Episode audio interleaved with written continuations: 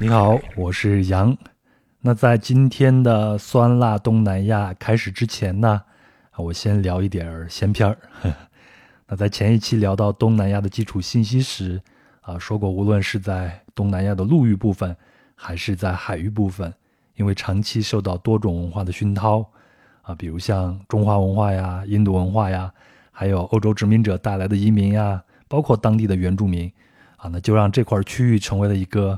万国文化的货架琳琅满目，那一些比较有魅力也有活力的文化元素呢，就会相对显眼一些。你比如说源自中国的茶，茶呢很早就通过陆路传进了中南半岛。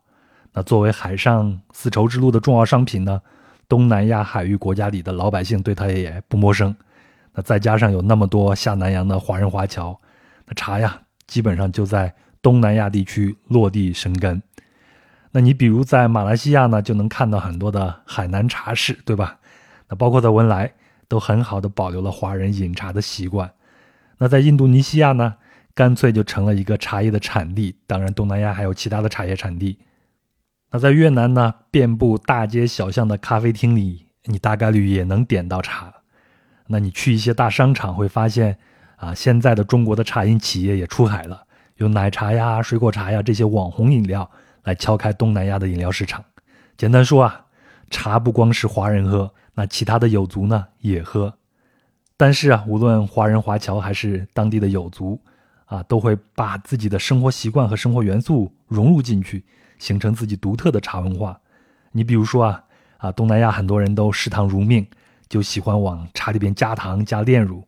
那英国人呢，又带来了往茶里加牛奶的习惯。那这就是去一些茶餐厅你能喝到的奶茶，啊，但是哈就我个人来说，我是不太习惯喝这种奶茶。第一是天气炎热，这种奶茶呢就甜到齁，它既不解暑也不清新。第二呢，我很难喝到真正的茶香。那这就跟我现在品菜一样啊，现在越来越喜欢食物本身的味道，不喜欢重口味。那偶尔喝茶呢也一样，我希望能品尝到茶的新鲜和茶的清香。那么今天呢，我想为听友们推荐一款茶饮。那我先不说品牌啊，先说我第一次见到它的最大感受就是包装。哎，这个装茶包的外包装不可以当个收纳袋用吗？我就不用再去买收纳袋了呀。就像我旅行的时候就要把各种数据线啊什么放在一起，像贝贝呢可以把一些口红啊、粉饼啊，包括钥匙、纸巾什么都放进去，这不正好吗？可以循环利用，一点都不浪费。另外啊，像里边的茶包啊，是因为要直接冲泡，冲泡完就要扔掉嘛。那么这个茶包呢，是用玉米纤维制作的，那在自然环境下呢，能够自行降解，不会对环境造成压力。那光这个可循环使用的外包装已经让我开心了。那我相信壮游者的听友们在日常生活中或多或少都在践行环境保护的理念。那我们就从日常生活的小事着手吧。哎，我现在可以说品牌了啊。那这款茶饮品牌叫鲜叶说。首先感谢一下仙叶说赞助本期节目，那也感谢日光派对播客联盟促成本次合作。那仙叶说呢是一个专注于探索中国优质原叶茶的品牌，立志让每一个年轻人可以更简单的喝上原叶茶。那我拿到的是奇遇系列袋泡茶组合包啊，我个人的口味啊，目前最喜欢的是肉桂茶，那入口呢是茶的清香，后味呢则留有肉桂的一丝丝甜和醇厚。口感呢就特别好，啊，对了，鲜叶说的每一款茶都是采用最严格特级原叶，那制作时呢，平均会折损百分之二十的原料，不用低等级的碎茶，零香精，零添加，每一代都是真材实料。另外，我还很喜欢鲜叶说的品牌主张，那鲜叶说希望能以茶为媒介，让更多人感受到山野之美，即便是在当今的快节奏生活模式下。也希望每一个鲜叶说的用户能够用一杯茶的时间与人分享，与己留白。那用健康、积极、乐观的生活态度，开启回归山野的奇遇之旅。那我自己也喜欢亲近山野，对吧？在节目里边也聊了不少次了。那可能一杯需要冲泡、需要静候、需要细品的茶，更能和山野给到我们的自然宁静的境界匹配起来。行，话不多说啊，囤起来，我自己也要囤。也给朋友买。那在下一趟旅途中呢，我也会带上一些鲜叶说的茶包出发。最后啊，我向听友推荐奇遇系列袋泡茶，因为袋泡茶呢更加符合当代年轻人快节奏的生活，冲泡非常的便捷，那适用于生活场景比较多，比如像办公啊、居家呀、户外露营啊，包括像我出去旅行都十分的合适。那现在呢，只需要十九块九就能换购总价值八十一元的专属礼包，那其中呢包含六包奇遇系列的袋泡茶。有铂金滇红、肉桂、白牡丹、鸭屎香、珠兰花茶，还有金骏眉红茶，还有一个绿色编织袋，这也是可以循环使用的。另外呢，这个我觉得还很划算，就是只需要七十九块就可以换购总价值二百一十七元的专属礼包。那包含一个奇遇组合包，里边有十包不同口味的奇遇系列袋泡茶，还有一个搪瓷杯和一个编织袋。那购买方式呢？大家可以在壮游者的公众号对话框里边输入“先叶说”，就会自动弹出一个带有“先叶说”工作人员企业微信二维码的海报。那扫码添加后即可领取专属礼包购买链接。那这个购买方法我也会放在声音简介里边，大家可以看一下。好，那现在就让我们喝一口好茶，准备今天的东南亚之旅。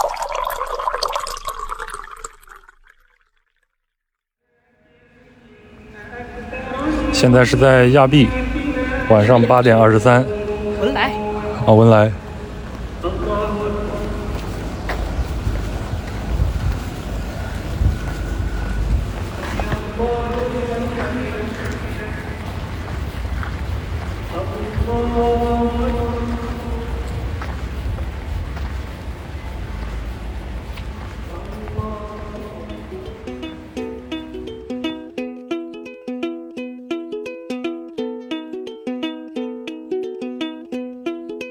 你好，欢迎收听《人文旅行声游记壮游者》，我是杨，哎，我是贝贝，哎，那我们将继续酸辣东南亚之旅。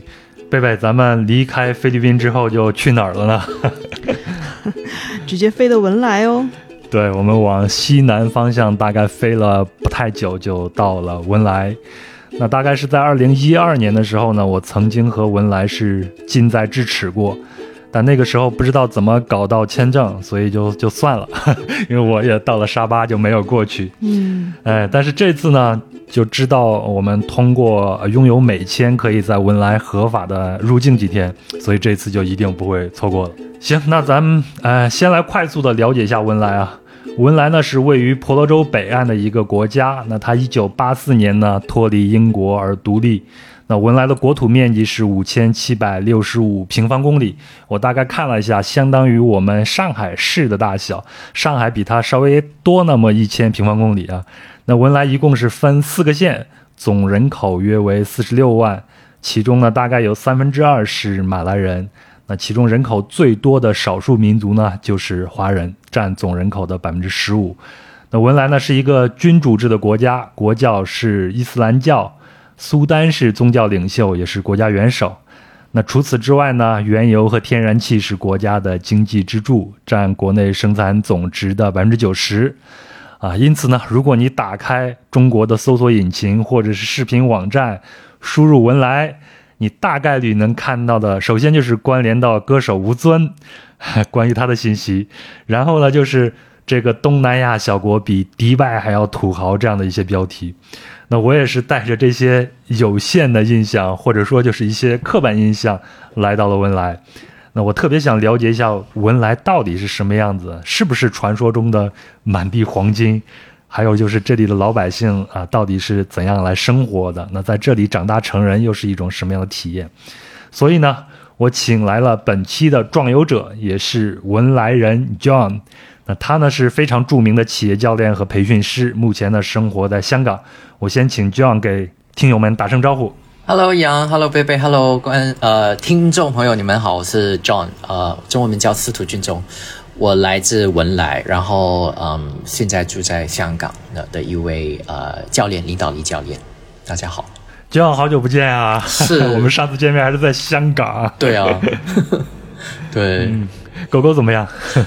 狗狗蛮调皮的，呃，最近就就带经常带它去狗公园，然后真的玩到玩到疯了。然后现在在在我腿腿里在睡。啊，对，我们现在可以看到它的那个兔子耳朵竖起来了。对，所以一会儿我们可能会听到狗狗的叫声啊，没有关系，这是这样的狗狗，非常非常的可爱。嗯，谢谢。哎，另外我要说一下，贝贝之前和 John 是同事。嗯，我先问一下贝贝，贝贝，这是你认识的第一个文莱人吗？你在认识 John 之前，你知道文莱这个国家吗？认识的第一个，也是唯一的一个认莱一个人。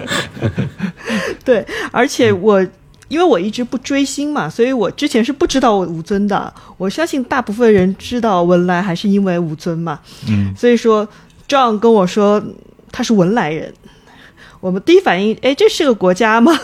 哎，John，那你在中国工作的时候，你也在中国生活了很久吗？当你向你的朋友或者同事介绍你自己是个文莱人的时候啊，通常对方是什么样的一个反应呢？嗯嗯，分两批哈。呃，有一批呢，就是好像贝贝这样不追星的，就说文莱是个国家吗？在哪里的？在在呃，在迪拜那一块的吗？还是怎么样？嗯，然后另外一批呢，通常都是一些小女生啊，或者现在这些小女生，可能已经三十几岁的的女生哈，嗯，就会说，哦，我认识吴尊，吴尊，你认识吴尊吗？是怎么样的？就通过吴尊认知道文莱，嗯嗯。对，那现在呢，有另外一个帅哥出现，就是文莱的呃国王的儿子，是我们王子，他哦，他也挺出名的，他上过 GQ，嗯呃封面啊等等，所以通常大家都会通过这样的的方式来来了解文莱。嗯，哎，那你在中国碰见这种新的朋友或者新的同事的时候？他们对文莱感兴趣，你通常会怎么介绍文莱这个国家呢？我还蛮蛮好奇的。哦，就简单，如果很简单粗暴的去去描述呢，我就是说，你把马来西亚和把新加坡把它混在一起，然后把总共人数呢，就是减少减到百分之十或者很少，那你你就大概有文莱这样的一个概念了。很 很简单粗暴的一个一个解释，是，其实我相信很多中国的听友对文莱的这种印象也是非常的简单粗暴的，就是土豪有钱，还有就是吴尊，对吧？对，能搞能搞清楚那个文莱在马来西亚边边上的都已经很厉害了。对，对。更不要说这个婆罗洲啊、加里曼丹岛啊，到底是什么样的关系了？对我通常都要给大家两分钟的一个地理知识，我就说啊，你你知道香港在哪里吗？那香港往南飞，直飞三个小时你就到到文莱了。那我这样解释的话呢，大概就大概都都都知道大概在哪哪一个位置了。我们这次也是从香港，咱们大概是往东南的方向到了菲律宾嘛，然后再往西南的方向就到了文莱。对，咱们俩人就先从这个文莱入境开始吧。嗯，我不知道贝贝啊，给我的第一个所谓的这种文化冲击啊，就是我们乘坐的是文莱皇家航空的班机，在起飞前呢，机上的这个影音设备就会先播放一段祈祷词。它可能就像是我们在呃穆斯林地区去旅行的时候听到那些诵经的那个声音，就大喇叭诵经那个声音。我还特意看了一下那个词的意思，它大概的意思就是祈祷旅行者一路平安。对，所以这样这样的祈祷和诵经，呃，你们在文莱会嗯非常经常的听到，或者我这样说，它就是文莱的一个背景声吗？嗯，呃，对我来说非常熟悉，非常的呃亲切。因为从小到大呢，一天可能会听好几次，嗯，那比如说我们在学校啊，我们在在一些嗯地方，他可能把呃一个晚宴晚会啊什么样的会议开始之前呢，大家都会做一个很简单的一个一个祈祷，嗯，那所以就是变成我们的生活的一部分，包括呃以前小时候呢，可能住呃我家附近呢有有清真寺。那清真寺呢，都会一天五次呃诵经嘛，他们的那个祷告。对，那他就会呃呃告诉大家啊，今现在是祷告时间了，所以大家应该过来清真寺。所以呃有时候呃睡到半夜就会听到那个那个清真寺的的那个那个祈祷，所以对我来说非常亲切，非常的的变成生活的一部分。对，我们在那个文莱住的时候，也是半夜的时候被吵醒，是是，然后然后我们还去看外面那个吵吵闹闹的是什么什么声音，结果发现只是诵经而已，对对，就觉得那个地方应该是很安很安全的，整个文莱给我给我感觉就特别特别的安全。当然，这也呃，就是文莱也是我们这次东南亚之旅去到的第一个呃，就是穆斯林国家了，对吗？嗯，所以在这儿开始，就是这种诵经的这种声音就一直就伴随着我们走下去了。好，那然后呢？第二个冲击啊，我觉得这都不算是文化冲击，对我来说就是一个身体的冲击。哎，我先问一下 John 啊，你在文莱生活那么多年，你有没有使用过文莱的出租车服务呢？没有，没有是吧？这是我预想之中的一个答案，对你因为在我们去之前，嗯嗯，就开始做功课，发现文莱基本上是没有公共交通。然后我们在网络上查到资料呢，就是在文莱的首都斯里巴加湾，公共汽车也就是 bus，它的这个线路是很少的。当然，我们住的那附近是有一个嗯 bus 总站总站的，对吗？对，有看到个站，但是我是没有看到车子。对，我们也没有看到车，只是在网络上看到一些旅行者说有这种巴士，但是好像对旅行者也不是很友好，因为它也没有什么报站这种功能。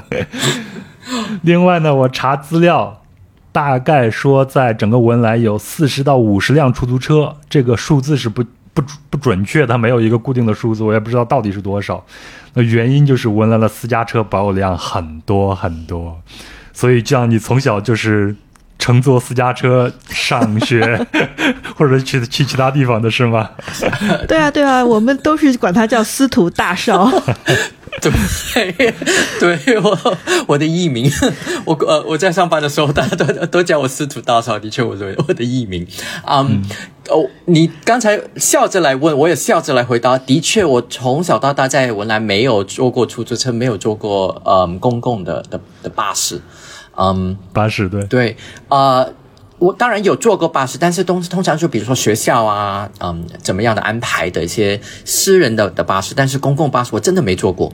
嗯，那他有，就是文莱有，但是嗯，可能是一些外来人，呃，外来的一些呃呃工人，他们会会坐。如果他们没有私家车的话呢，他们会会坐。但是在文莱住的，嗯，比如说我我们家里啊，一家五口。加上我呃我的弟、弟妹和我的弟弟，我父母，然后包包括我，我们就已经有四辆车了。哦，所以是足够用了。对对的，我我为什么不是五五五辆车？因为我不住在文莱，所以我通常回去呢都是都是跟呃就是跟跟我的妈妈来呃共享一辆车，所以他们他们四个人就四辆车。对，那我很好奇，你第一次坐出租车是在哪个国家或者地区呢？哦，你还记得吗？哦，当然记得，就就就呃，因为我们其实小时候呢，经常去马来西亚、去新加坡、去香港旅游的，所以嗯，我第一次哦，如果我我印象当中记得的那一次呢，就可能来香港，我那时候六岁，嗯，哦，然后就觉得蛮蛮蛮蛮奇怪的，就感感觉有有一点不一样 你。用了一个“奇怪”这个词。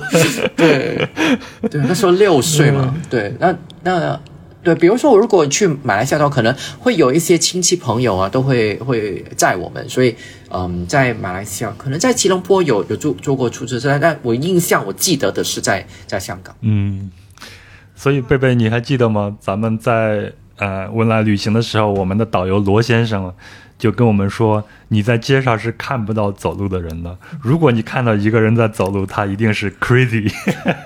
是，然后就看到了一个一个嗯嗯怎么说，女士女士在那边走，对，然后我就很兴奋的说：“你看，有一个人在走路。”然后罗先生就说就说嗯，那肯定是菲律宾人。“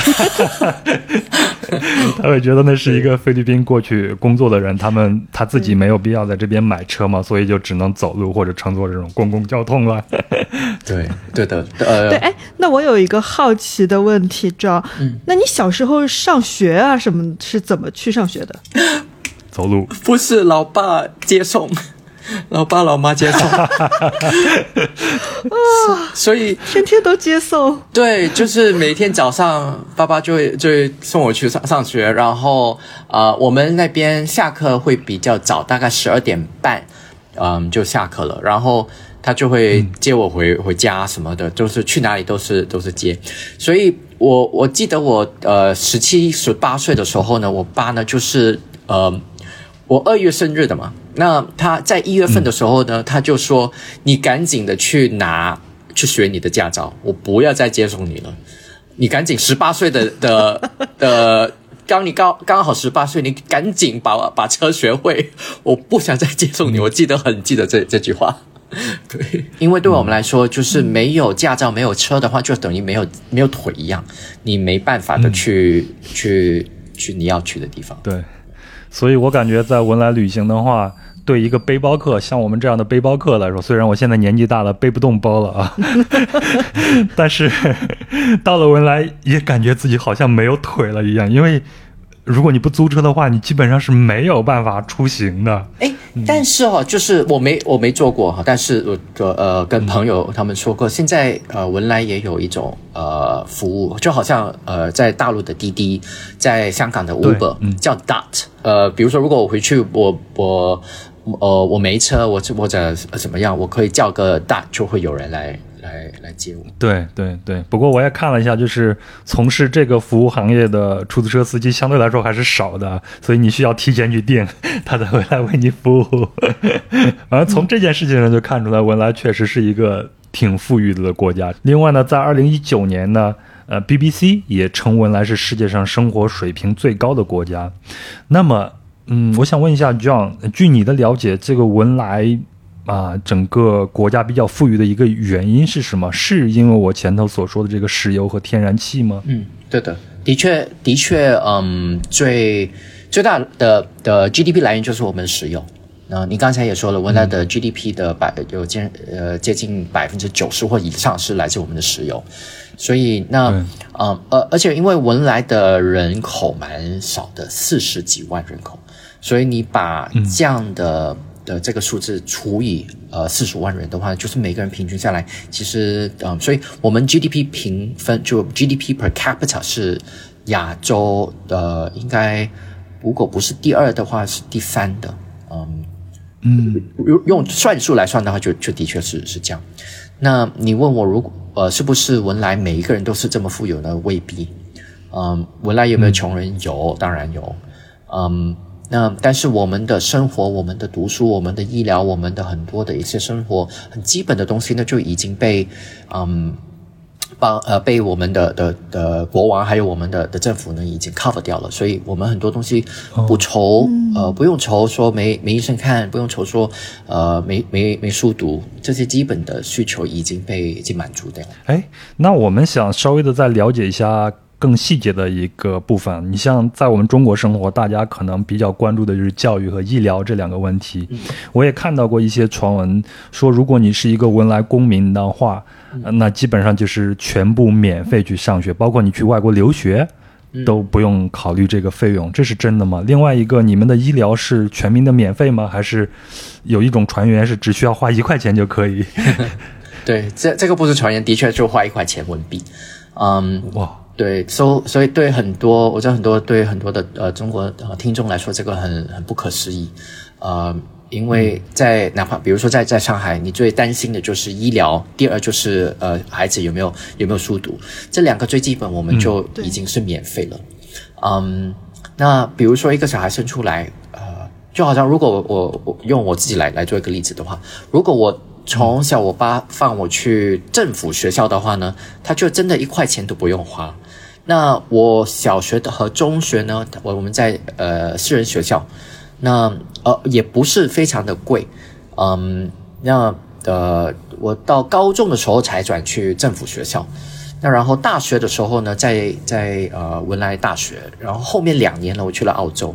那去澳洲的这段时间呢，是嗯是奖学金，所以是政府呃付钱，然后给我 allowance，给我奖学金过过去澳洲的，所以我爸妈从那时候就不一分钱都不用出。就像你爸爸十八岁就想把你甩掉，不再宰你，让你去考驾照一样。是啊，是啊，但是你的政府还会包你十八岁之后的这样的生活。对对，的确是。所以那时候真的，如果你问我的话，嗯，我。呃，我不敢说别人，但是我觉得在十八岁以后呢，我就我就比较独立了。我当时人生，我觉得我蛮蛮独立的，所以就一个人就离开了文莱，去了上海，来了香香港。对我，我了解到，像一些其他的国家，福利比较好的国家，他如果资助自己本国的国民去外面留学读书的话，那他们会有一个呃呃契约，就是你留完学以后，你一定要回来报效。国家对吗？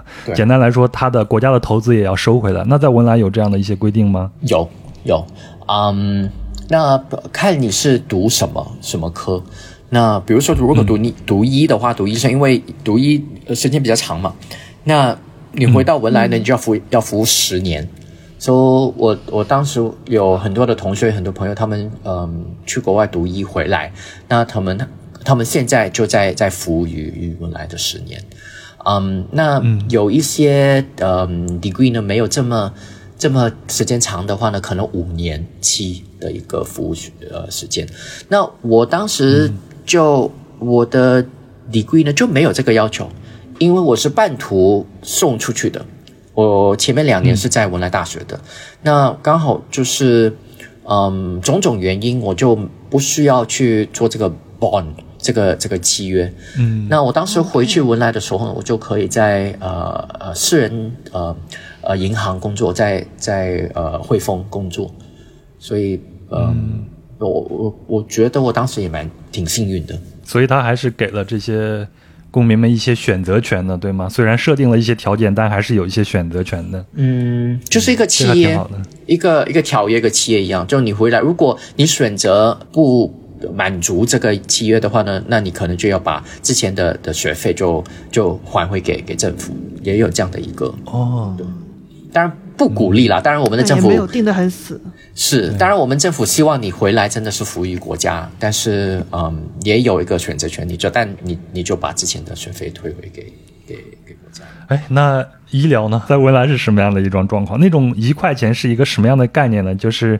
只是每次去看病只需要给他交一块钱就可以了吗？对，对的。嗯，那刚才第一感觉是蛮安全的，就是嗯有一个安全感。怎么说呢？就是我如果在文莱生活或者什么，我知道，比如说我呃生病了，嗯小病也好，大病也好，那我只要去医院。我把我的身份证拿出来，我付一块钱，我就知道后面的东西我都不用想。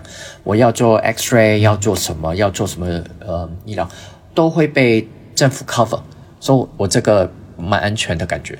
那当然不是所有人都，因为大家都要选择嘛。那有些人可能会选择去私人医院。那如果去私人医院的话呢，就当然有有有费用。那但最基本最基本的，你知道国家会。会保障你的这这个医疗，所以那个安全安全感安全度蛮蛮高的。所以呢，我也我们两人也问过这个罗先生，就是我们导游一个问题。当然，我们那个问题问的很蠢，就是一个非常大的一个问题，叫做“文莱有穷人吗？”罗先生是怎么回答的呀？罗先生的意思是没有，简单的是没有。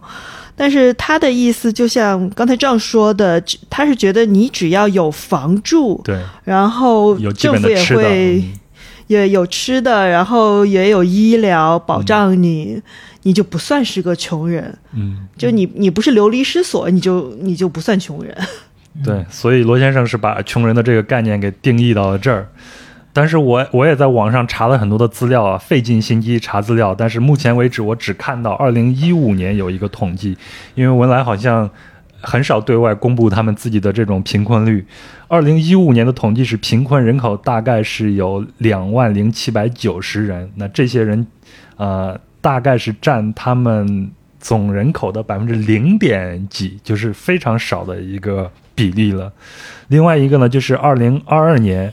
我看到一个资料说，文莱的失业率达到了百分之八点四，但是我们都知道，二零二二年是一个疫情非常严重的时候，有一段是非常严重的。那这样，这个疫情对整个文莱的影响大吗？你身边的朋友，包括你的家人，会受到一些影响吗？因为我很久没住文莱哈，所以这几年我都都没没没在那边了解过。但是我听我的堂弟啦，我的叔叔说，嗯，疫情过后呢，其实对文莱的经济还有对这个事业里蛮蛮蛮大的影响的。嗯，因为除了石油，其他的经济未必非常的发达，非常不是未未必很嗯很足够来支撑整个其他的经济环境，所以蛮多嗯。年轻人是失业的，呃，有一些大学学生出来发现，诶，除了石油之外，可能没有其他的的地方可以可以工打工可以做，所以这个失业率呃越来越高，就是有一点点担心的。我还有一个挺好奇的一个地方，就是咱们俩人在那边，因为我们只能接触到这些服务业，对吗？像饭店呀，还有这种商场呀，还有旅游业的这些人士。那我们也知道，嗯，基本上整个国家最重要的一个经济支柱就是石油业。那刚才 John 也讲了，那除了石油业以外，其他的人大概会在哪些行业里边去工作？对年轻人来说，还有什么样的机会呢？嗯嗯，我当时就进了银行。所以，那因为文莱有钱嘛，所以银行银行都 都 都能赚钱的。那嗯，酒店这些就未必是非常的的发展，因为有旅游，但是不能比得上呃，比如说泰国的旅游业。刚才说车嘛，那呃，每个人都基本上有一辆车，平均来来说，所以你跟石油跟车呃扯到关系的话呢，都都能。有一个好的的的的经济，比如说轮工作机会、车胎啊、轮胎啊，这些都都有这样的一个一个一些机会。所以相对来说，整个产业还是比较传统的哈。我觉得文莱这个是我个人的的想法了哈。我我觉得文莱有一个还没有挖掘的的一个资源，就是文莱的呃人才方面。嗯嗯，因为其实如果我们看整个整个嗯文莱人。的这个人口的话呢，我们很多都已经上过大学，很多可能在在某一些行业可能离开了文莱，好像我这样的种种原因，其实我们就属于是人才。那我觉得，嗯，文莱有机会的就是发展我们这一块，怎么样把这个人才这这这块呢提升到。嗯，我们有时候会跟新加坡来做一个对比。新加坡在嗯这这三十四十二十年这几几十年，真的发展的非常好，是因为他们很好的去利用人才资源。那我觉得这个值得文莱政府来去去看的的一个一个资源库，我觉得还没有还没真的挖掘到我们的这个资源库的的一个一个机会。是，如果跟新加坡相比的话，那我们在新加坡看到的情况就是，除了这种金融业以外，它的现代科技发展的也很多，有很多的现代公司都进入到那些来自于全世界的一些数数字游民，也很喜欢在新加坡去生活，因为在那边他们能找到自己的工作机会，能找到赚钱和提升自己的这个机会。相反，我们在文莱看到的情况就是。啊，大家从事这种传统行业的相对来说还是比较多一些，但是现代的，比如说高科技企业，好像我们最起码在我们经过那些区域还没有看到，对吧？对对对。对，而且可能这方面的人才也会觉得，可能出去可能发展的机会更更多一点。嗯嗯，是，嗯。比如说很简单，在香港，其实我们也很很很多人才住在香港的文莱文莱人，嗯，那我自己的行业也这是培养人才的，所以我能感觉到很多的一些人才，呃，我我我不想用流失来去形容，但是的确还是流失，嗯，我们都不一定住在文莱。那我觉得这个是一个很很大的一块保障。我我我我我在这个借用这个平台来来说哈，我希望我们的的国家政府可以去更好的去利用我们的这个人才资源。哦，我也好希望文莱的政府能听到我这个节目。是，希望你们的国王能听到。对对对，但好像是痴心妄想是吧？不 会不会，肯定肯定有有人听到的。下一个话题啊。好好好，那我之前呢也看到说，可能就是因为文莱富裕的原原因嘛，所以文莱特别难入籍。嗯，它也不是一个移民国家，那我听说文莱的身份证它是分类的，好像是有三种是吗？有黄色、红色和绿色的，这怎么区分呢？嗯，对，嗯，这个话题已经是几十年，我呃文莱呃就是出了名，要要入籍的话，真的是非常非常难。那刚才你问的问题，绿色呢是代表嗯。在那边工作的呃非文莱人，就是比如说，OK，呃，你去那边工作呢，嗯，然后你有一个工作签，那你就是一个绿色的的身份证。然后如果你是一个 PR 等级的话呢，Permanent Resident 等级的话呢，就是红色的的的的这个。那这个红色的话呢，也有一点点小区分。那嗯，有一些。人可能在那边移民了，呃，是比如说马来西亚呃身份，然后通过某一些情况在那边可以呃在生活很久，他们可能有一个 PR 的的的的的身份。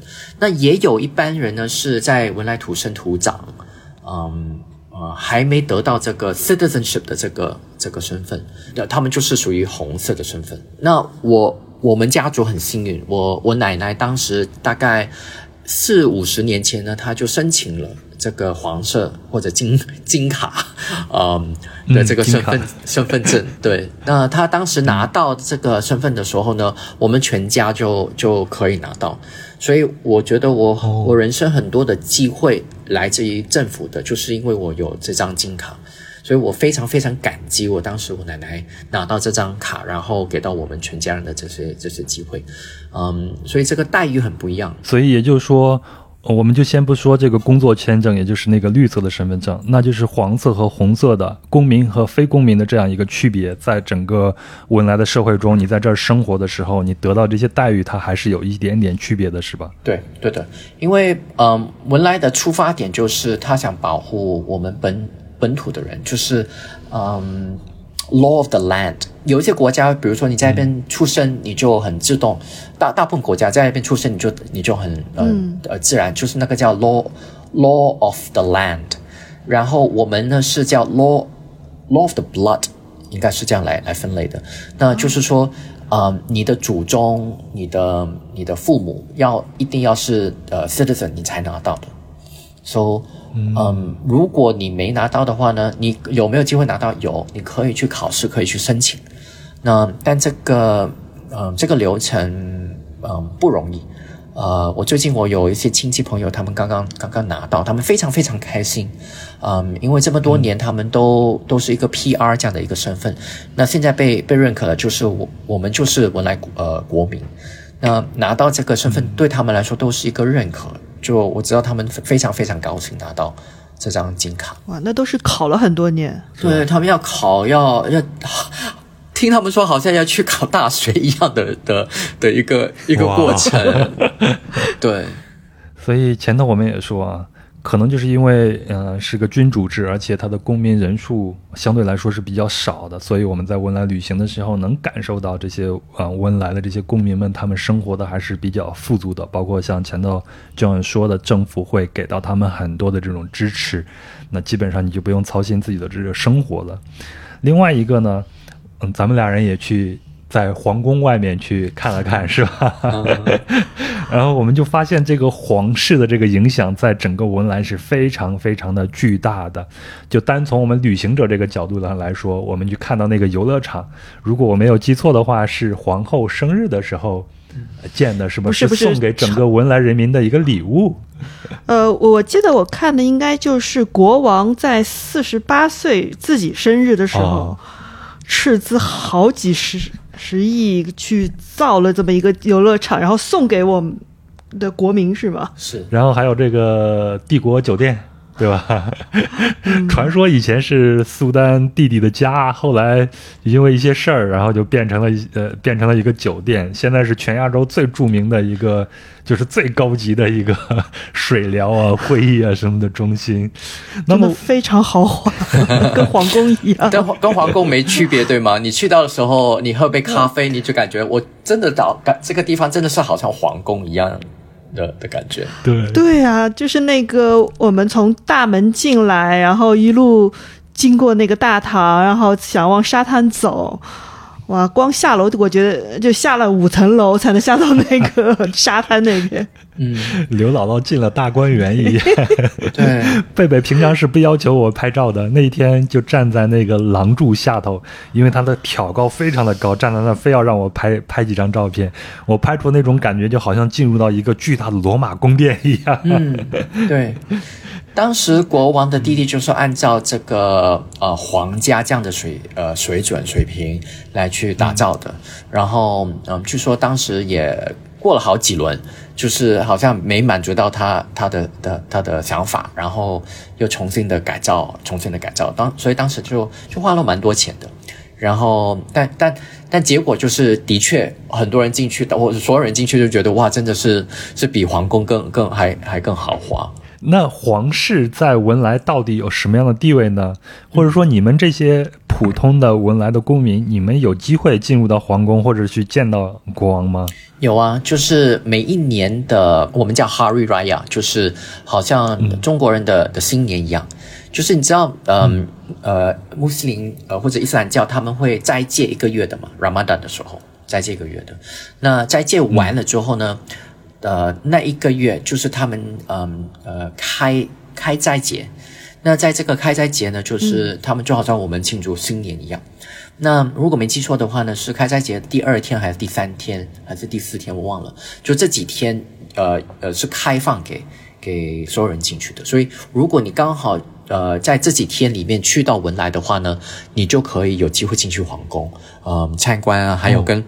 国王或者皇后握手，哇哇，我们差一点点，我们去的时候正好是斋月。对，但是咱们等到呃这个斋月结束，已经到马来西亚了。对，所以我记得我呃之前你你还没飞去文莱，时候你在香港嘛？我之前跟你说过，哎呀，你应该就就等在呃开斋节的那段时间才才去。你斋戒球去的话，就有一点点辛苦。这是咱们下一个话题啊，咱们先聊这个皇室啊。哎，那你有没有见到过国王或者是皇后呢？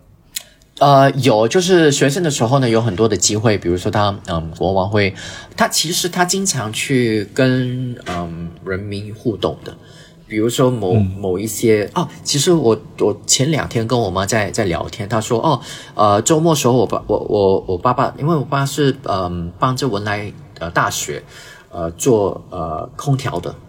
呃，这个，所以他说，呃，就是前几天国王去了文莱大学，因为国王要去做毕业典礼，所以他们就呃去准备。所以我我我爸爸，呃，上个周末就是要要准备这样东西，所以就就加班了。所以我我妈记得有这样说，所以有其实文莱人有很多这样的机会见到国王的，包括有时候如果他比如说去到澳洲啊，去到北京啊，啊，你在当地的话呢，你可以去去见他。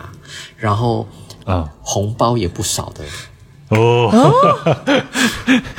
所以这算是侨民去觐见自己的国家元首，对，然后顺便领点红包。是，我我堂弟住在墨尔本的，那他他说去年还是前年，他还是他大学的时候忘了什么时候，他说国王去了呃 Canberra，就澳洲的首都，那。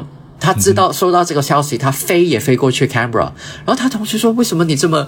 他当然，他第一说：“我很爱我的国王，这个第一。”但第二他说：“红包给了两千块澳币，两千块美金和两千块澳币，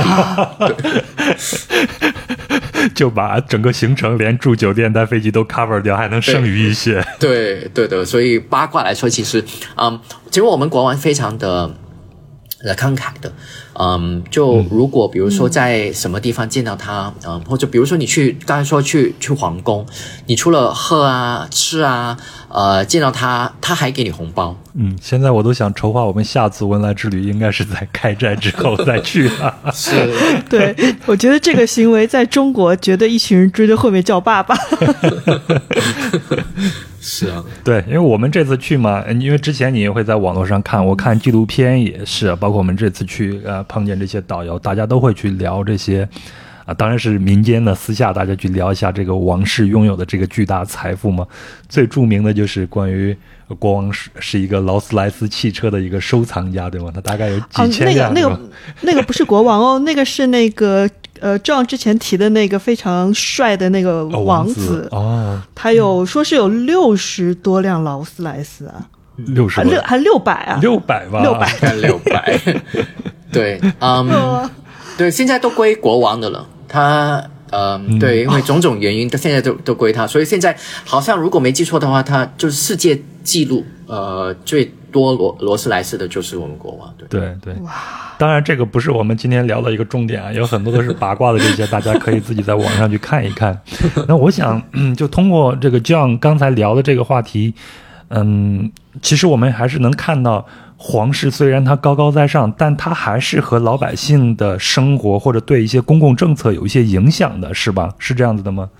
对，我说这句话不是因为呃，这个是一个公共平台，我我来说的，就是，但大部分如果你跟一些文莱人来来去问的话，我们对国王的这个、这个看法的话呢，我们非常疼爱我们的国王。比如说哪里有水灾，你就会看到他第一个穿出他的军服去、去看，嗯，哪里有有好像嗯一些事情，他就会第一个去。去去做的，所以他这样的一些行为，就是扔到我们国民来来说，诶，他真的是疼爱我们的。我我可以很很清楚的、很很很 confident 去说，你问十个文莱人，我觉得有九个都会跟你说，我们非常的的疼爱我们的国王。对，我想说，我想想起来一个事情，就是我们的导游罗先生告诉我们的一个故事，不能算故事吧，就是说，就是刚才 John 说的那个，每年有一个就是。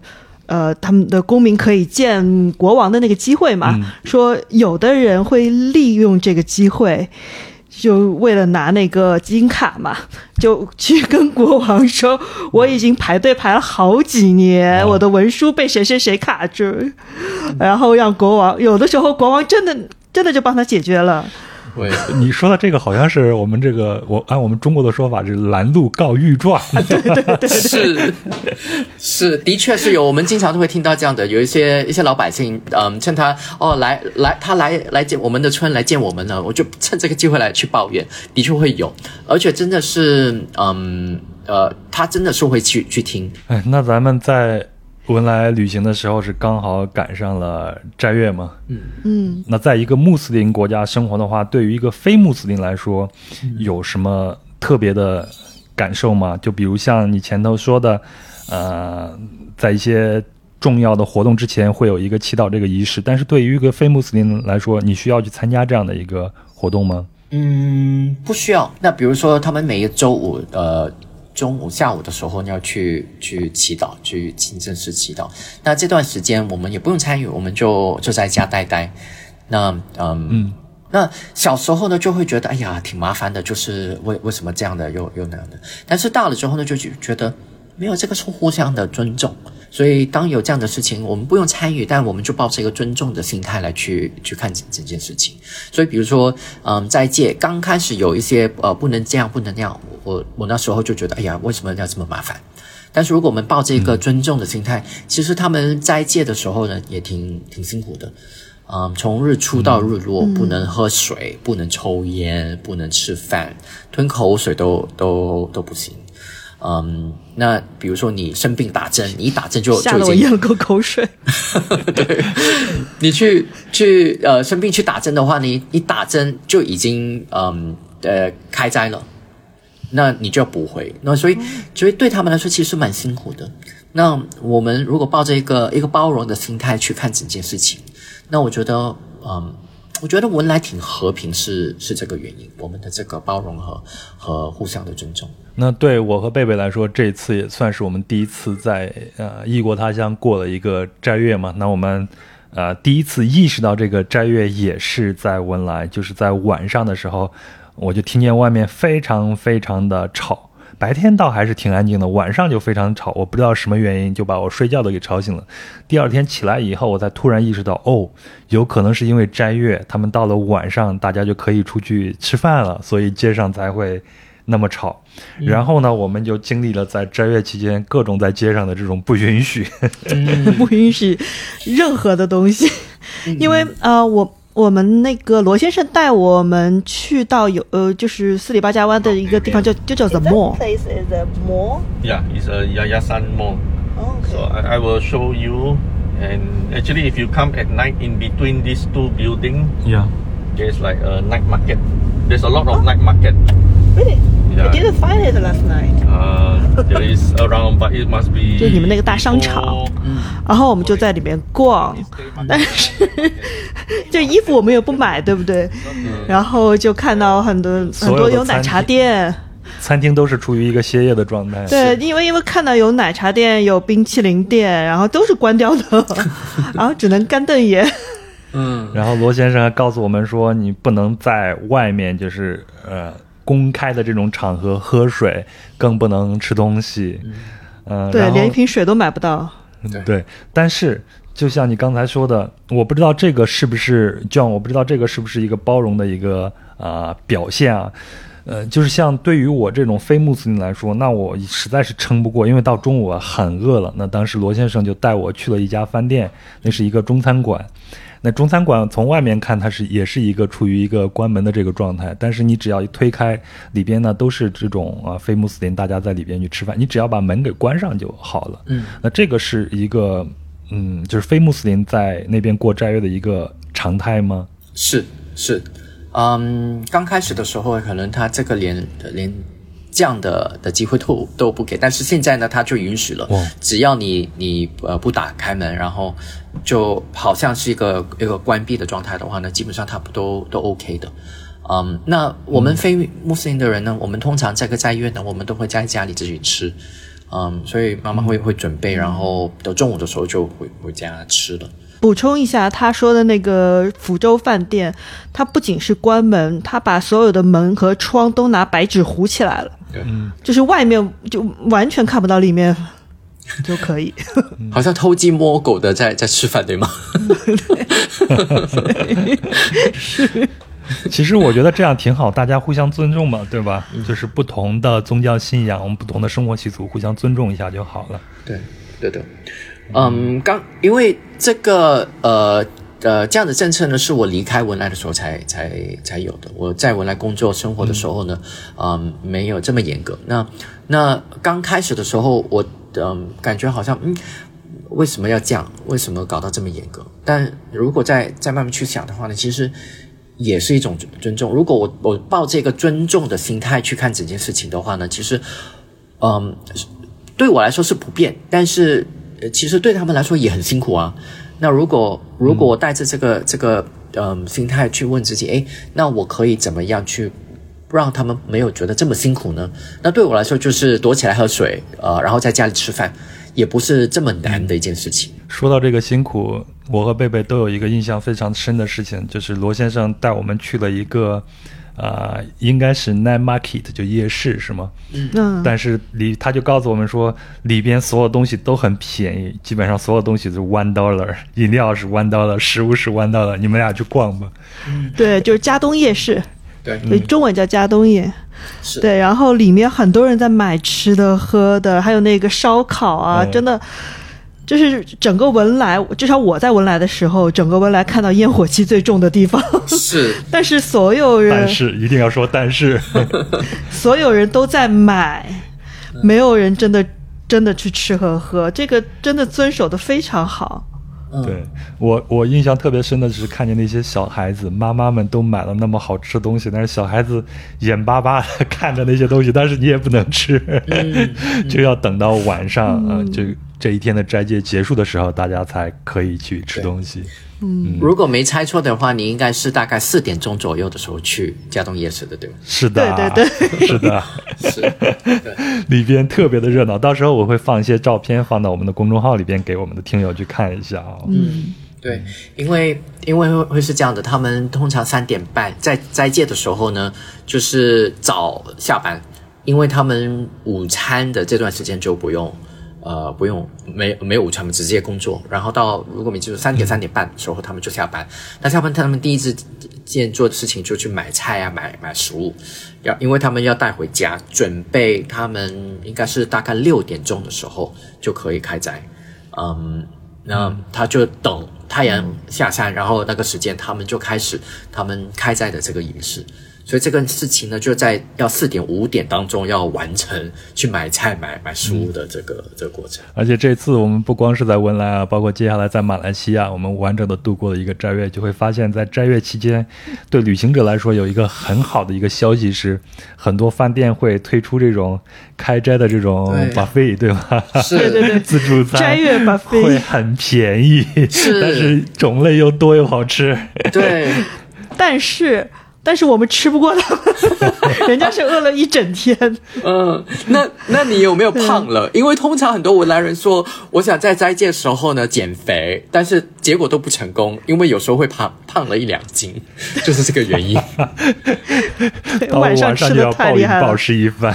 对，哎，那我听说，呃，就是圣诞节在文莱是被禁止过的，是吗？因为你知道，包括在中国在内也是嘛，就是很多年轻人会过这样的一些节日，他倒不是因为宗教信仰的原因，可能就是为了让快乐，让更多的快乐围绕在自己身边去过一个圣诞节。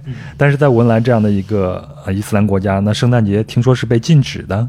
呃，这个禁止呢，我也是我离开文莱在在中国生活的时候才才发生，所以我具体的我我我不知道当。呃，他们怎么过？但如果我问我我看我家里人的话呢，他们通常都会在家里自己自己庆祝。嗯，其其实我们国呃，我们我我家里人也不是基督教，所以就好像你说的，呃，过过圣诞就是为了庆祝，为了开心的。嗯，对对对，那我知道，比如说一些 church，呃，一些呃教堂，他们也会有有自己的礼拜，就是嗯，但呃不能公开的场合，比如说一些餐厅啊，不能在某些地方呢做做说啊，我们庆祝圣诞。嗯，嗯，讲到这个也想起来，那个接下来一个问题就是关于穆斯林国家禁酒。嗯，对，这个也罗先生也说了嘛，他在那边就是，呃，酒你基本上是买不到的。他说好多呃文莱的年轻朋友，如果想喝一点酒精或者酒精饮料的话，那你需要去马来西亚。对，对，但他也，但他也说，就是年轻人，比如说他的朋友啊什么，会到他家里，大家关起门来在家里 happy 喝一喝也是 OK 的 啊。这个话题我很兴奋。这个 我知道，所以我特别想问你，对，你作为一个文莱人，你几岁的时候喝到酒的？嗯，好，我我在这边要说一句闽南话，因为文莱很多福建人哈，啊、应该有听说过，我讲，你卖跟人讲，是你跟人讲，卖讲是我讲，就是说我跟你说，你不要跟别人说，跟你跟别人说，你不要说是我说的，就这句话。啊、OK，文莱人，嗯，对，文莱是禁酒的。那意思说我们在在文莱是不能买酒喝。那我们经中通常呢，从比如说香港飞回去文莱，我们都会带两瓶嗯酒，红酒或者或者 whisky。我们每个人都有 quota，所以你通常见到我们在呃机场，我们第一件事做的事情呢，就是填表格，要带酒进去。嗯，那我们每一次去马来西亚，比如说马来西亚的边界，从我家里开车大概四十五分钟就到了，所以我们经常要喝酒的话呢，我们开车过去买酒回来喝。嗯，那所以我们通常喝酒呢，都是在家里，呃，跟家人、跟朋友，嗯，这样喝。我们没有酒吧，嗯，没有合规的酒吧，你懂的。呃 呃，那对，懂了。so 那呃，所以我们通常喝酒就在家里喝。所以你通常呢，嗯，去到马来西亚的某一些城市，呃，比比如说靠近文莱的那些城市，你看到一些一般人喝醉喝喝到疯了，就一瓶一瓶 whisky 这样喝的，通常都是文莱人。所以呃，，baby 你知道的我们我们工作的时候呢，你你看到我喝啤酒，就是一杯又一杯这样这样喝的，所以文莱人。挺挺挺能喝的啊、呃尤其我们非穆斯林呃人，我们挺能喝的，是因为你知道，就是当你国家禁某样东西，你就想想要那个那个东西，就是这个这个道理。对，禁忌是有一种快感的，特别是在逐渐的打破这个禁忌的时候。是是 还是要回答我那个问，你到底几岁的时候第一次喝到真正的酒精了？我记得好像十五六岁，我我爸很喜欢喝啤酒的，嗯、那时候没有这么严格，那时候就已经禁酒吗？好像已经我忘了。那他就会有时候他喝啤酒，他就会倒一小杯，然后推给我喝，然后嗯呃，那就慢慢这样喝，就十五六岁的时候已经开始喝了。那十八岁的时候呢，就跟朋友一起去去喝啦。我我记得有时候我叫朋友回了我家，然后就偷我的我我爸的的的酒喝，也不偷啦，就是他放在那边就 就就喝了。嗯，所以就挺小的，十五六岁已经开始知道啤酒，呃，然后十七八岁就开始开始呃学喝。嗯，红酒啦，啤酒啦。二十一岁去澳洲的时候呢，是才是真正的把酒真的喝会会会喝，就能喝。对，我现在知道了，就是我们如果下次去文莱的话，每人带两瓶酒。对，是你你带呃我们可以带吗？我们可以通过登记可以带进去吗？可以我们是要去卖吗？还是 呃两瓶吧，还有十二罐啤酒。对啊，可以去贩卖，开玩笑。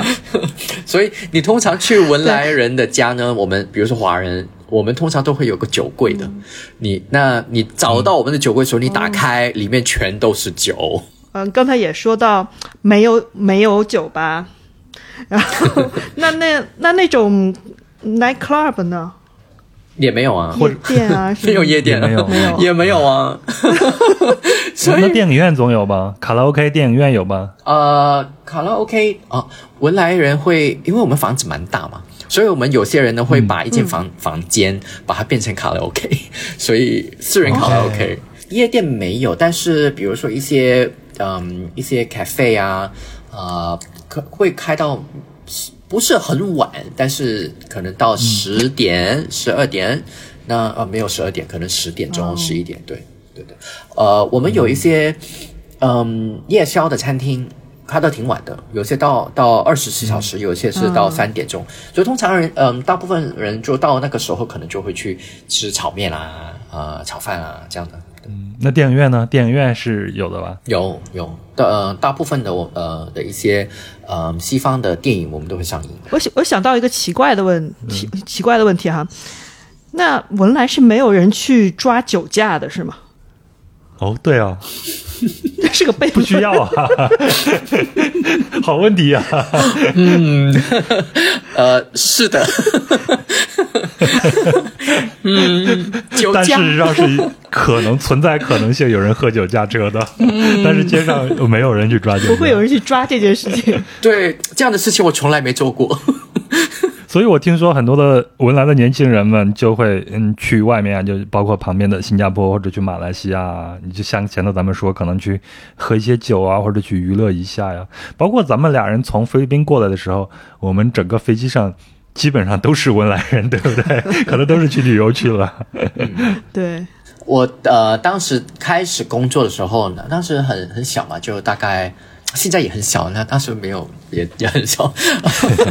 是的，呃，小时候小时候。小时候就是刚开始工作的时候呢，我记得每一次有有稍微长一点点的周末或者一些 holiday 呢，就会跟一般朋友去呃附近的的的马来西亚去喝酒，呃泡吧、夜店什么的，然后回到去文莱就就已经不行了，所以这个是经常我们会做的的的的事情，所以嗯，短暂的，比如说去沙巴，我们经常飞的，嗯，去呃。哦吉隆坡也经常经常坐的，是，毕竟离沙巴太近了，我们两人就飞机刚起飞，然后就落下来。嗯，对，哎，前头你也讲这个闽南话，之前我也没有问过你，你知道你的祖籍是嗯福建吗？不是我祖籍广东，我爷爷是因为姓司徒嘛，司司徒大家都知道，这在呃广东的的江门，嗯、开平的那那一带的。其实我的闽南语呢，因为呃呃朋友是祖籍呃呃祖籍金门，很多文莱华侨是祖籍金门，那所以我的闽南语这样学会来的。但是我讲闽南语的时候呢，轻飘飘的，就是都是很重的广东广东口音。嗯，所以在文莱生活的话，你也需要像马来西亚的朋友一样学好几种语言，是吗？对，必须要。嗯，起码我我这个年代，我这个嗯年代长大的时候呢，是必须要，因为比如说英文、马来文你，你跑不掉，嗯呃，都都要学的。那呃，在家里，比如说妈妈会会教我们讲讲普通话，我从小没学华文，呃，都是妈妈在家里讲的。那在家里也会讲广呃粤语，然后我妈祖籍呃深圳，所以她讲客家话的，所以我舅舅住在马来西亚的那些舅舅呢是讲客家话的。那文莱很多祖籍呃金门，所以就会讲讲闽南语。嗯嗯，那有时候，比如说我我十几岁的时候，我也去去学法语，去在上海待了十年，多多少少上黑舞都都会讲一点点。我们还是把这段剪了吧，我上海话太污了，对吧？侬讲上海舞领光吧，侬讲。在这儿我要向大家稍微的透露一下，这个 John 虽然是个语言小天才啊。但是他的华文基本上是一个文盲的状态，他只能说。你虽然听他说的非常非常的好，我们也可以做到呃零障碍的交流，但是好像 John 是不会写的，对吧？是，这个对我来说是一个人生很大的一个苦恼。从小到大没有学过中文，我是去上海呃的前三个月。就是临时抱佛脚，去找了一个中文老师，把最基本、最基本的东西教会。那呃，幸好他当时说，呃，汉字五千多个字，呃，多少个字你记不住没关系，汉语拼音一定要学会。那所以我就利用了那那两个月呢，去学会汉语拼音。所以现在真是天才。呃，汉语拼音也不没这么难了，就他他用他的方法来来来教我，就就用了一个月来学会了。那所以贝贝经常会收到我的中文的短信，有时候里面很多错别字，是因为因为我只知道那个汉语拼音怎么拼出来，但是有时候也拼错，然后那个字我我我不不知道是哪一个字，所以就是这个苦恼。嗯，对。我们在邻国马来西亚旅行的时候，就会看到那边有很多的华人学校嘛。马来西亚可能也是华校保存比较好的一个呃地方。那我也在文莱看到有一个中华中学，对吗？嗯。它大概已经有一百年的历史了。我记得当时还给你发了这个照片。你小时候嗯选是没有上过这种华校的是吗？对我小时候在基督教学校长大的，呃，圣安德罗，当时还是校，属于名校哈。嗯。那嗯，我我妈的考虑呢是，她觉得她的英文不好，嗯，所以她的儿子一定要学好英文。她当时在在那个那个年代就会有这样的一个一个想法，嗯，那因为当时也没有想过，呃，中国会突然间就发展这么快。我我还有一次我还抱怨给我妈听，我说你看你没有给我学汉字。你看我我在上海生活这么这么辛苦，连连一个简单的的的菜单我都看看不看不懂。那我我妈就说一句，她说：“因为那时候英文不好嘛，所以要你学好英文。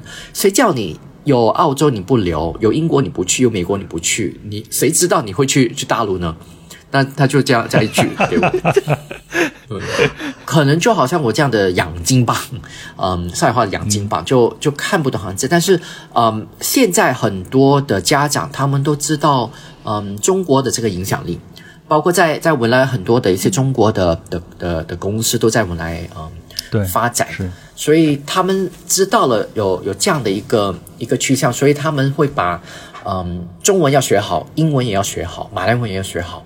我觉得现在的家长会有这样的一个意识，把中文教好。嗯，所以和你大概同年龄的这些朋友，包括你身边的朋友，在小时候也是有很多人会选择去上华校的，是吗？就像我刚前头说那个中华中学之类的。嗯，在我的童年的同龄的话呢，有一半一半。嗯，一半是比较崇洋的，就会就连有一些连中文都都不会说。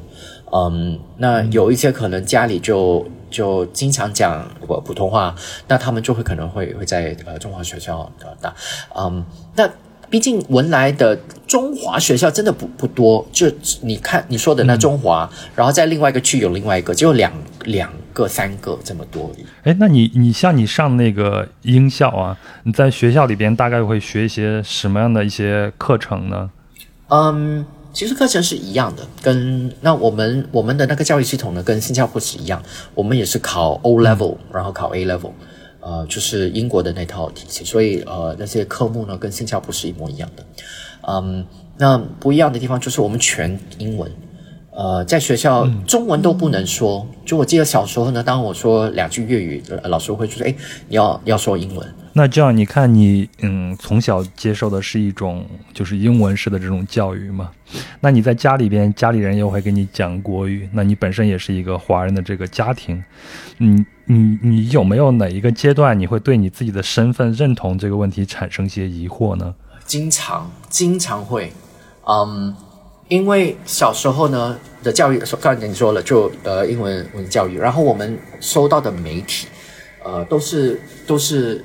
我是 MTV generation，什么意思呢？就是 MTV 当时我这个年代长大的时候呢，就是非常的的火的，嗯，所以我在十几岁的时候呢，就是 MTV，MTV，我同学都 MTV。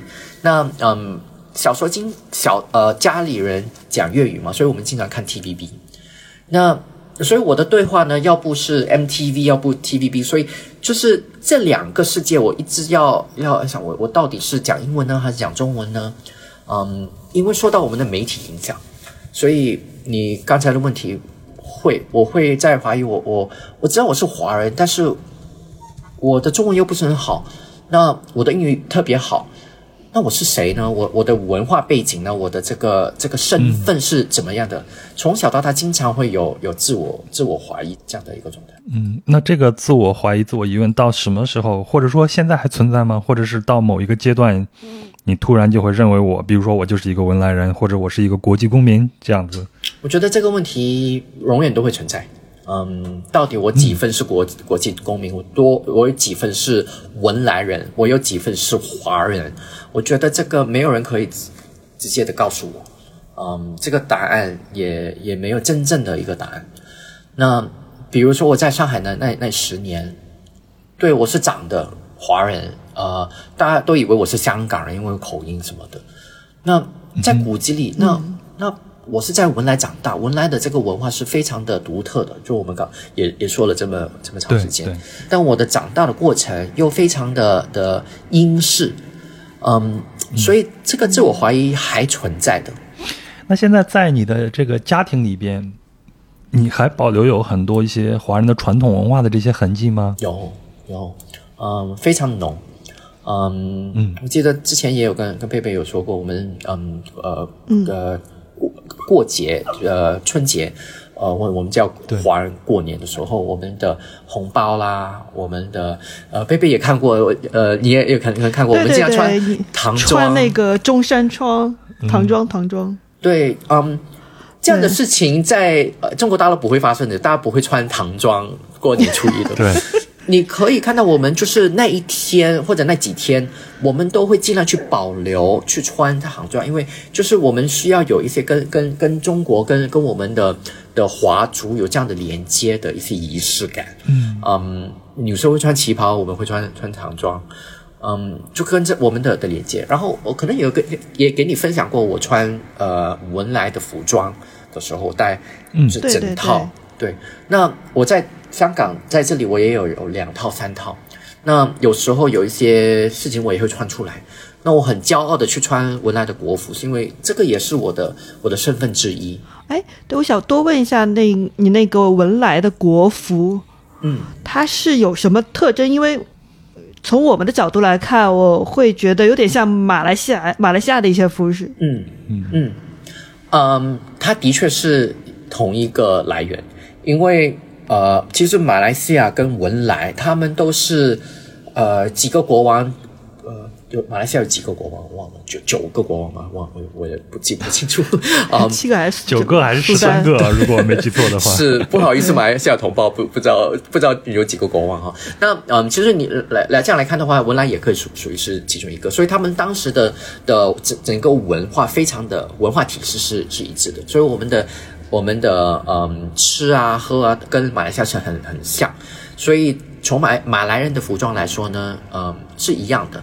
好听一点点说了，就是文莱人稍微的有钱，所以他们在服装上面一些金线可以多放一点点，颜色可以亮一点点，嗯，所以所以你看到很跟马来西亚很像，但是文莱的那些可能那个质料比较有点不一样，我们真的用金线的或者银线的去去穿。还有一个很有意思的一件事情，就是我们在文莱的这趟旅行中，我们的导游无数次的跟我们提到吴尊，他甚至不会经过我们的同意就给我们拉到一个地方，然后告诉我说这是吴尊小时候住的地方，这是吴尊的学校，不停的吴尊吴尊吴尊，或者说这是吴尊爸爸的产业，这是吴尊自己的健身房，好像对文莱来说，文特别是文莱对中国的旅行者来说，吴尊好像就是一张名片。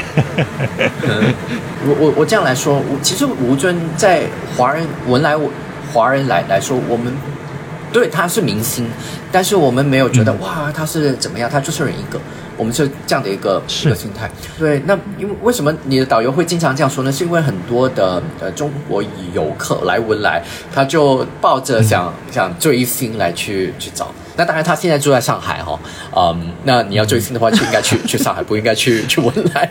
嗯，有没有另外一个人达到这样的？我觉得挺难的，因为嗯，文莱首先我们的这个娱乐圈没有这么发展，没有这么发达，对所以呃，出了一个吴尊这样的一个明星已经很很不容易了。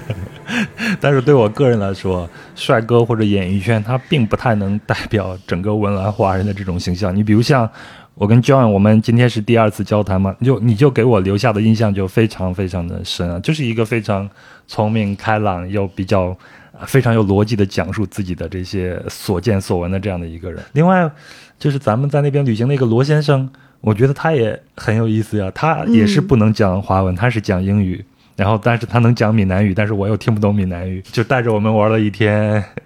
对对对对对，就他虽然说他的英文也说的很快，然后呢，他也知道呃杨的英文没有没有那么好，然后但是还是必须要用 英用英文来解说，但是他我觉得他非常尽力的。让我们明白他这些的这些呃文来的这些的对地方是在做什么的，对，啊，然后是怎么回事啊？除了敬业以外，我觉得他也很温暖呀。特别是那天我们的行程结束以后，他就把我们拉到了一个啊，就像是一个居民楼，嗯然后楼里边的居民通过窗户开了一个小小商店，他让我们等在那里，他去买了一个啊、我不知道在马来语里边怎么说，就是拿那个叶子包起来那个饭。嗯，啊，他说这是整个文莱最好吃的，我买给你，送给你们，你们一定要尝一尝。哇，那一刻真的是好温暖啊！那个叫 nasi gato，哦，那自己感的，对。好像日文啊，对，nasi 是饭嘛，然后嗯，gato 呢是敲的意思。哦，哦，对，那你就是把门敲开，然后就把饭送对出来的意思吗？这个是有故事的。那嗯呃，其实你吃的那个跟 nasi lemak 没没没差，它基本上 OK 如果你在马来西亚吃过 nasi lemak 的话呢，它基本上就是椰浆饭，对椰浆饭，然后有有鸡翅膀啊，然后有一些嗯那个红红酱啊，还有那个呃小鱼嘛。那 nasi gato 它基本上是、是一致一样的，它它就是好像粽子这样这样包，但是用纸的。那为什么叫 nasi gato 呢？是嗯呃文莱有一个地方，应该是你去的那个地方。我们如果你要去买的时候呢，你要敲它的窗口。嗯，是一个老阿姨卖的那个饭，对你敲他的窗口，然后你就跟她说我要两包、三包，然后那个阿姨就会拿两包、三包给你，然后你就给钱。所以，所以你不用去他他进到去，就是在那个门口或者那个窗口这样敲的。所以这个敲的这个动作，久而久之，我们说我们去哪里去买这个饭，我们就要去说我要去嘎豆，所以这个呢就变成就就变成 nasi 嘎豆，就就形成了文莱的一一个我们的文化当中的一个一样东西，所以他很亲切的去带你吃、吃了这个，是因为其实老实说，他跟那那个呃马来西亚的纳斯里玛是没差的，他它就是带了这个文莱的特色在在当中。所以就是罗先生就让我能体会到普作为一个普通的文莱人，他自己的热情以及他对他自己的这种身份以及文化的这种认可，他也迫不及待的想分享给外来人，想让大家知道，就像司、就像司徒就像 John 是一样的。那既然咱们聊到了吃啊，那接下来就请 John 给我们分享一下，如果我们作为一个普通的旅行者去文莱旅行的话，大概你你自己最喜欢的或者你推荐的有哪些旅行的这种目的地，以及我们所有的听友最喜欢的就是美食部分，推荐几个给大家好吗？嗯嗯啊、目的地有几个？我呃，首先可能去文莱的的沙滩，文莱的沙滩跟跟其他地方不一样是什么呢？没什么人。嗯 我们两人倒是没有去沙滩。对，那嗯，那如果你要去真的去享受这个没什么人的沙滩的话呢，文莱很多这样的啊。那文莱沙滩也、也也挺美的，当然没有沙巴的的的的蓝水这么漂亮，但是我们沙滩还不错。嗯，啊嗯，这个第一个，那那该旅 旅游书里面说的，我就不多说了。那旅游书里面已经、已经介绍。那我觉得文莱有一个 很有一个特色，就是可能大家没有去了解，就是哦，我发现越来越多好的咖啡店出来，咖啡馆出来。嗯，哦，对，嗯，很多这蛮个是贝贝喜欢的。是有些我从来没听过。我记得我上对上两次回回去的时候呢，我跟我我我的堂弟说，哎，我们去喝咖啡了。那他说去哪里？我说我不知道，随便。那那我堂妹就说啊，我们去这个地方。我说我为什么就开车这么远去喝杯咖啡啊？为什么要开半个小时去到这个这个村里面去喝咖啡？我们不能在在嘎东喝吗？那那我说一杯咖啡，我为什么开半个小时去？他说没有，你要你要真的去去尝试这个这个咖啡。那首先，嗯，我我们就开车去到又又拐错啦，然后又又又迷迷路啦。终于去到那个地方的时候，我说什么咖啡店？这个是人家的的的家里来的，就是别墅几栋，怎么是咖啡？他说你等你跟我们进去。进到去，我觉得非常的的惊讶，就是它是一个一栋别墅，里面就是很很摩登的的一个别墅，但但它是变成一个咖啡厅、咖啡馆。OK，嗯，它有它的它的花园，然后楼上就不能去，但是整个环境，我叔叔在在跟我讨论，他说这个地方香港找不到，对吗？我说对，找不到。你这本身这个别别墅还有这个地在在香香港就已经几千万了，哪里有人会会把几千万的的别墅来做咖啡馆？那但在文莱就李嘉诚可以。对，但但在文莱的确发生了，它的确圆，但是那个整个感觉，整个整个特色，我觉得它它的那个咖啡很很不一样，这不不是很不一样，就嗯蛮好喝的，整个环境就你在想，其实这样的环境只只有文莱可以做到，所以我觉得你下次回去的话，可以去尝试去有这样的一个探讨。一定一定，还有其他地方哦？有没有去去过文莱的另外一个一个区啊？另外一个呃，文莱没有，我们只是在斯里巴加湾走了一圈，嗯嗯，玩了一天而已。嗯，文莱另外一个区叫邓布隆，嗯，可能你有有在旅游书里面有有看过。邓布隆呢是对，我看到过。嗯，我们的热带雨林是全世界最，不是说最古老，但是古比较古老的，跟亚马呃亚马逊的这个古老程度差不多的。嗯呃，文莱就做了很好的动作，就是去保护我们的这个热带雨林。呃，我十几岁的时候呢，经常带一次学生去去这个这个州，然后去去露营啊，去去了解，去去探索这个热带雨林。现在呃去呢很比较容易，我我以前去的时候要要坐船过去，然后还要换车，然后又要又要换船换车的。现在就有一条桥，是中国公司帮我们造的，然后就一条桥过去那个地方，然后然后就就开车呃去到那个那个河岸，然后就换很长的船，你不需要用小船进去，因为我们进去是热带雨林的那个河。所以你是开车不到进去的，一定要坐他们的那个那个小小船进去的。好向往啊！对你去到真的是去了一次仙境，因为没有其他人，你会觉得很吵，但是不是不是在比如说在香港的这些吵吵闹闹，是动物的吵，你听到哦，鸟叫声啊，哦鸟叫、昆虫、猴子的这个叫声，它是很吵到，到半夜时候是很吵的，但就是这个大自然的的的吵，它简直那个水，那个河流的的的水，其实你这样来直接喝那些水是 OK 的，因为是很自然的的的的泉水，你是看到底的。你在那边游泳，你这样喝不小心喝到那些水是完全完全 OK 的。哇，太向往了！这可以列到我们下次去文莱的一个计划中。我们这次只是在斯里巴加湾转了一圈，对对，下次可以。去的远一些，下次每人带两瓶酒，然后去到那个热带雨林玩一下。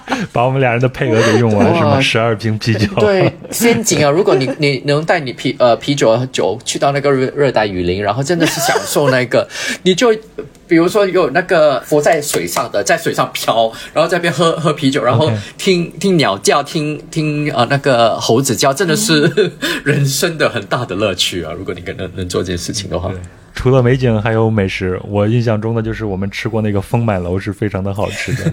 然后 John 还跟我说，风满楼曾经有过很多他的回忆。是，对对的。在文莱，如果是一个旅行者过去的话，你会推荐他除了我们刚才说的那个 nasi gadong 以外，还有其他的一些食物可以去尝试一下吗？有，嗯，呃这个食物呢，我想说的这个食物呢，跟连马来西亚都没有这个这个食物，所以通常你去马来西亚的很多美食，对吗？文莱都有可能一样，但这个只有文莱有，叫 ambuyat。那 ambuyat 怎么串呢？是 a m b u y a t ambuyat。嗯，它是什么东西来的呢？它是那个哦，西米糕大概就是西米椒，对，exactly。然后那呃呃呃，然后它就好像用用热水慢慢的去搅，把它搅搅到它好像好像黏黏的一坨一坨的，很大坨。然后它有一些配料配酱，你拿着你怎么吃呢？它给你那个 工具。好像筷子又不是筷子，它给你的时候呢，它会告诉你不要把它拔拔掉，这个不是筷子。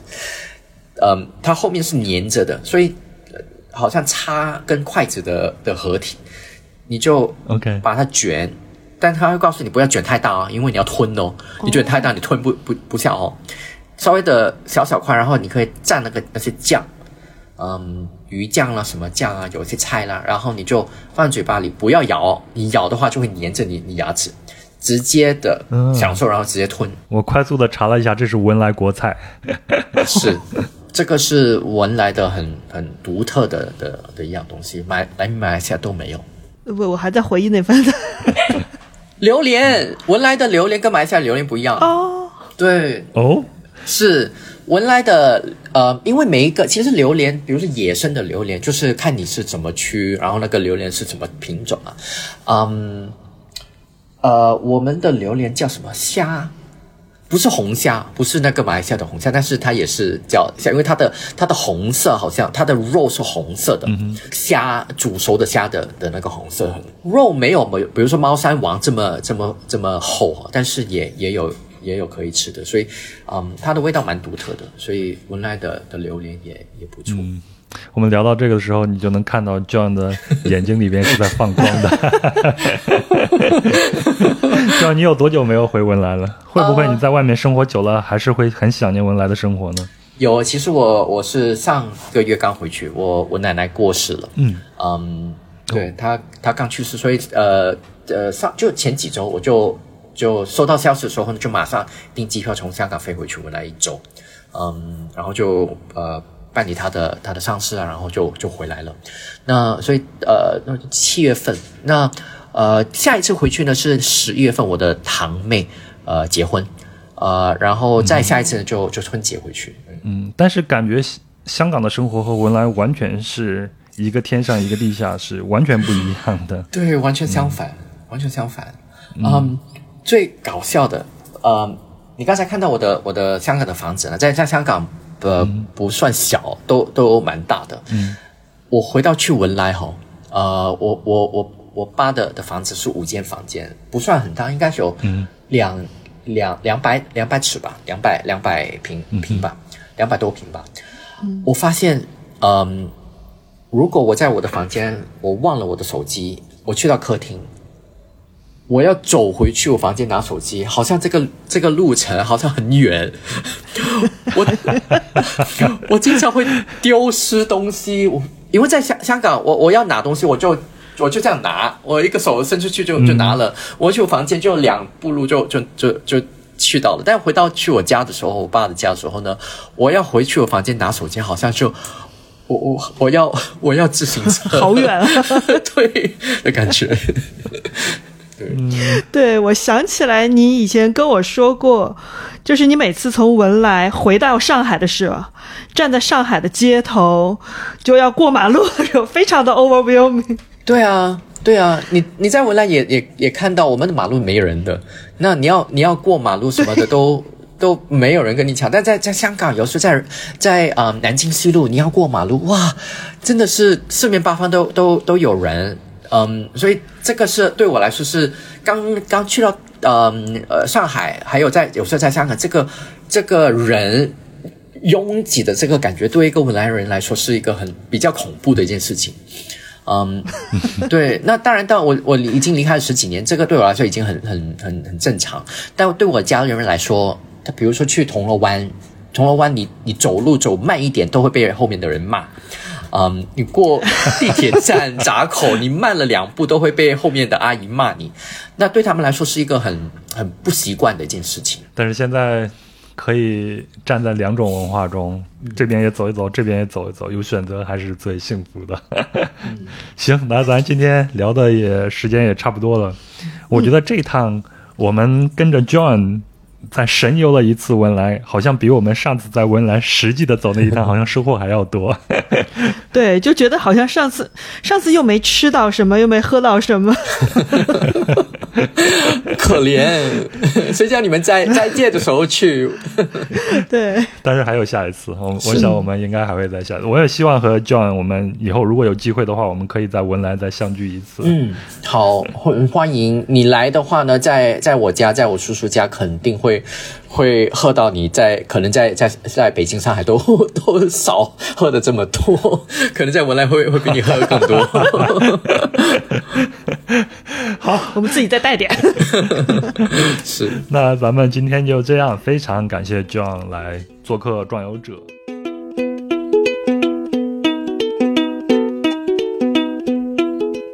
再次感谢，感谢 John 的分享，也感谢您的陪伴和收听。那这期节目呢，我们走的是生活流，和 John 啊聊了聊在文莱生活和长大的日常话题。其实啊，我觉得可以自己去挖掘和研究的话题还很多，比如像文莱在十四到十六世纪曾经是个大帝国，那国土面积不光覆盖了整个加里曼丹岛，甚至呢还拓展到我们上站所去的菲律宾的吕宋岛。但在欧洲殖民者来到这里之后呢，一切就开始分崩离析。最后缩小到现在的范围。不过啊，哎，我觉得小国也有小国的好处。我个人的感觉啊，文莱就像过着某一种集体生活的大家庭。那国王和王室呢，就掌握了资源，比如像石油，那他们可以像发红包一样，把各种资源和利润分配给他们的国民，就可以让小国寡民过上啊富足的生活。但这种生活的可持续性如何？我觉得还需要时间的考验。当然，文莱也不是百分之百的完美社会，肯定有一些我作为一个游客啊，这么短的时间内是看不到的一些社会问题。比如说，我看到资料说，从二零一四年起，文莱就引入了比较严格的伊斯兰法作为新法律体系，而且逐渐推行。那这就和所谓的现代文明社会的一些做法有了一些冲突。啊，如果你对这些话题有兴趣呢，可以自己去网上搜一下。也更推荐您亲自来文莱看一看，旅行一下，和当地人聊一聊，我觉得会更有收获。嗯，行，那这就是文莱。我们的下一站是去了东马来西亚的沙巴州的亚庇市，去探访了一支一百多年前就来到这里的天津人后裔。那他们现在有一些很有意思风俗，会用油条蘸咖啡吃。但是啊，这期节目要到十月七号之后再推出。那下周一呢？也就是九月二十五号，我们先拐个弯儿，把目光呢从东南亚往世界地图的西边看，再往南去到南非的开普敦，啊，到这儿去看一看，然后呢，咱们就踏踏实实的过个长假，长假归来，咱们再继续东南亚之旅。最后，非常感谢对壮游者进行赞助打赏的朋友，真的非常感谢大家。啊，有一个朋友说他是在工厂里边打工的，但是很喜欢节目。也进行了一些小额的赞助，非常感谢。嗯，那我只能继续努力的去做节目来回馈你了。那大家的支持能让我坚持的更久一些。那如果你对本期节目有什么想说的、想聊的呢？欢迎在评论区里边留言。啊，有的时候我觉得您的留言可能比那些赞助更让我开心。呃，我们在节目里面提到的相关的细节图片呢？都会在公众号“壮游者”的文章里边展示，请您微信搜索并订阅“壮游者”就可以了。那如果您有商务合作的需求呢，请邮件至壮游者艾特幺六 .com，也就是壮游者的拼音全拼加上艾特幺幺二六 .com，或者呢添加微信“壮游者二零一八”，也就是“壮游者”的拼音全拼加上二零一八。那如果您要加入“壮游者”的听友群呢，也是添加这个微信，然后呢他就会将您拉到群里边。那最后呢要提醒一下您，如果使用苹果播客来收听节目呢，请一定要点右上角的关注。那如果是其他平台呢，也要点订阅，这样呢就不会漏掉壮游者的更新了。也非常希望您能够转发壮游者的节目给身边同样喜欢旅行的朋友。那点赞、评论和转发也是对壮游者的支持，感谢。行，那明天呢就是星期五了，对吧？那就祝您明天准时下班，准时过周末。咱们下周一南非开普敦见。